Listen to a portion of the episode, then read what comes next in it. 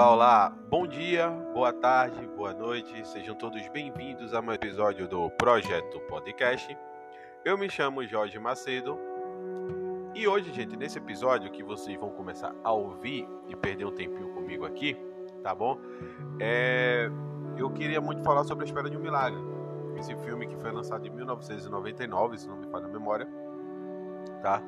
É um filme que foi muito importante para mim porque quando eu assisti ele, eu só tinha 12 anos de idade, acho que 12, 11 anos de idade, nessa faixa, e me surpreendeu bastante. Na época, e depois, quando você vai crescendo, você vai amadurecendo mais um pouco, você vai assistindo e você começa a analisar de verdade a mensagem que o filme está querendo trazer para você e para as outras pessoas, e aí você se encanta cada vez mais com ele. Tá bom? Então é o seguinte, gente, quem não assistiu esse filme ainda e não quiser ter spoiler do filme, não quiser saber nada do filme ainda, então vai assistir o filme antes, tá bom? Pode procurar o filme em qualquer. Eu não me lembro de tal filme, gente. Me, me perdoe. Eu não sei se tem na Netflix, ou se tá no HBO Max, ou no Amazon. Eu não sei onde ele tá disponível. O filme é Espera de um Milagre, tá bom?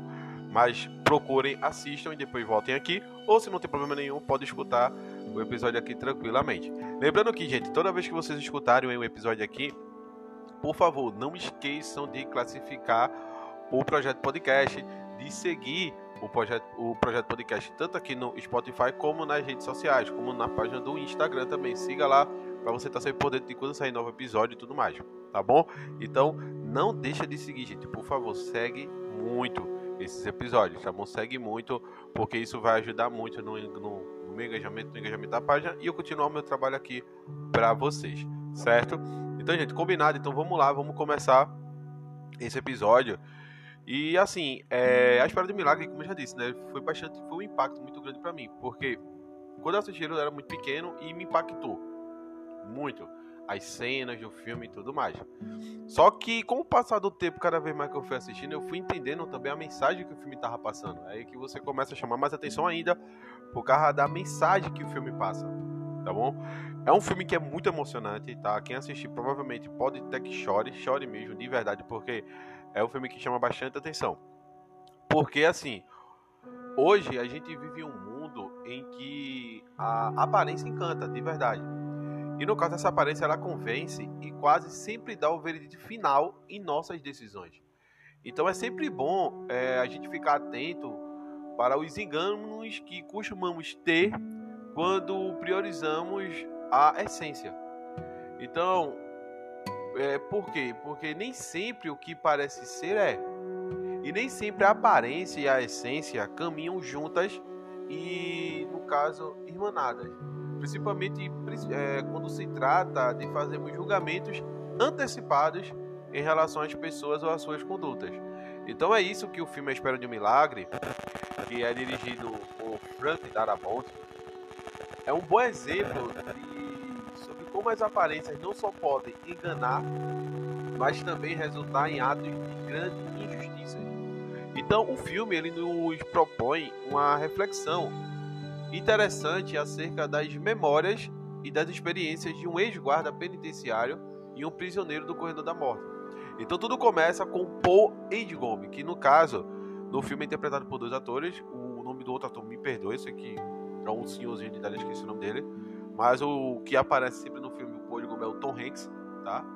Escrevendo, no caso, porque no livro A Espera de um Milagre, no caso não é chamado desse jeito, tá bom, gente? Que A Espera de um Milagre, ele é, foi baseado num livro de Stephen King, que é o, o The Green Mile, né? A, a, Milha Verde, ou no caso, em algumas traduções, o Corredor da Morte, mas é Green Mile, a Milha Verde, que é como ele chama o corredor que tem lá é, na penitenciária.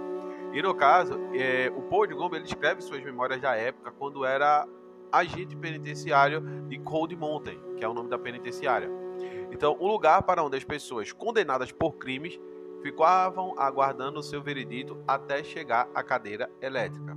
E é nesse corredor, o corredor verde, que ele inesperadamente conhece uma das pessoas que mais lhe ensinou sobre pureza, bondade e generosidade. E essa pessoa é o John Coffey, que no filme é interpretado por Michael, Michael Clark Duncan. É, para quem não sabe, Michael Clark Duncan é aquele ator bem altão, morenão, tá? Ele já faleceu já.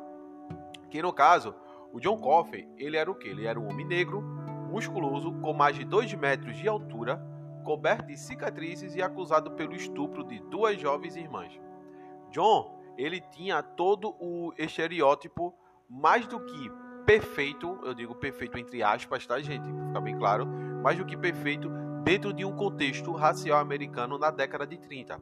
Porque ele se enquadrava é, no imaginário coletivo da época, um imaginário coletivo totalmente preconceituoso, como uma dessas figuras que nos provoca ao mesmo tempo medo e até a raiva, ok? Medo pelo seu tamanho e a raiva pelo crime. Então, entretanto, é a partir do olhar do agente Paul, do, do Paul, né, do Paul de Gomes, que no caso ele começa a ter um olhar humano, acolhedor, atencioso e também muito comprometido com a integridade dos condenados. Então quem fica olhando o filme, porra, eles são muito humanizados. E é, gente, isso é verdade. Não, claro que tem um, um lá que se desvia um pouco, né? Não tem esse olhar, mas a maioria dos guardas da prisão tinha, principalmente o Paul, que é interpretado pelo Tom Hanks, ele tinha esse olhar bem acolhedor, atencioso e comprometido com a integridade, principalmente com a integridade dos condenados, porque ele sempre dizia, eles estão sob pressão. E pessoas podem, sob pressão podem machucar outras pessoas e até mesmo se machucar. Ele sempre falava isso. Então, é desse ponto de vista dele que a gente pode conhecer o verdadeiro John Coffey e um pouco de sua essência além da sua aparência. Então, à medida que as cenas de um filme, que as cenas do filme passam e a história se desenvolve, o que a gente percebe é que John Apesar de sua aparência, ele era um indivíduo muito puro, bondoso e generoso. No caso, a sua fala, os seus medos e a sua forma de se relacionar com tudo e com todos à sua volta beirava quase que em uma ingenuidade infantil, que em nada se parecia com um assassino, um estuprador ou qualquer outro tipo de criminoso. Mas de onde vem a tamanha disparidade entre a aparência e a essência de John? E no caso, quem ele era realmente? em si. Então aí cabe a qualquer pessoa que assistiu o filme, a, a esse filme e tudo mais, cabe sempre uma reflexão. No caso, considerando o contexto social americano de racismo e o estereótipo de Coffin. Então, bem como o fato de que ele era um homem iletrado e sem posses, ele foi julgado apenas por indícios, mas na verdade ele era inocente. Foi julgado e condenado por ter um estereótipo que se encaixa com a ideia de criminoso socialmente construído. Então, o que parece é que John Coffey foi vítima de um contexto social elaborado por variáveis complexas que o condenava a partir de sua aparência e que o designará ao corredor da morte porque estava na hora e no local errado. E é confiando na sua experiência profissional e na disparidade dos fatos, e principalmente confiando num olhar mais profundo sobre a realidade humana, que o Paul Endigob vai investigar a realidade dos fatos. Então, a cada cena que se passa num filme, a gente é levado a descobrir o quanto o homem de aparência rude e assustadora era, na verdade, alguém muito especial e ingênuo. Então, dentre tantos pontos complexos e importantes que o filme pode nos trazer, a gente pode citar o perigo que é o hábito das sentenças diárias que costumamos dar às pessoas. Então, os julgamentos que patrocinamos ou realizamos em torno de ideias aparentes que tomamos como verdades absolutas a partir de impressões ou fantasias nossas. Devíamos parar e pensar na quantidade de pessoas que condenamos diariamente, à morte, no caso também, ou ao ostracismo simbólico. Então a gente devia aprender a olhar as pessoas com um olhar paciente e investigativo que o, que o Podgom teve, para ver o que há de belo por trás de cada uma delas. Certamente, a gente mudaria as nossas sentenças e teríamos ricas histórias para contar. Mas, infelizmente, é... a sociedade atual tem muito apreço pela aparência. E isso não é o problema desde que ela não seja analisada separadamente da essência. Então, no fundo, gente, no fundo mesmo, todos nós sabemos que muitas das ideias das quais possuímos ou nos pautamos não foram fruto de nossas reflexões, mas de uma apropriação dos meios sociais pelos quais transitamos ao longo de nossa existência. E é por isso que é importante refletirmos e nos questionarmos constantemente sobre os nossos preconceitos e as nossas atitudes, pois não temos o direito de julgar, sentenciar ou condenar ninguém por sua aparência ou por fatos que não conhecemos. Só a busca sincera pela essência pode justificar e nos livrar da superficialidade de cada dia, tendo em vista que na superfície nada se conhece de verdade, porque nada se aprofunda, tá bom? Então, é, diante disso, não é apenas importante, mas vital para todos nós a busca sincera pela verdade, pela essência por trás de cada coisa. E só o amor, a verdade, pode nos conduzir a uma vida sem injustiças. A, superfici é, a superficialidade é fruto da ignorância e a ignorância nos rouba a capacidade de pensar. A ausência de conhecimento nos faz abrir mão de um dos maiores atributos humanos, que é a razão. E só supera esse limiar entre a ignorância e o saber quem age como o Poe de Gomes, que não aceita ou se conforma com o dado posto, mas com a realidade dos fatos, independentemente se eles possam nos agradar ou não. O conhecimento na vida exige de todos nós mais intensidade e profundidade do que extensão.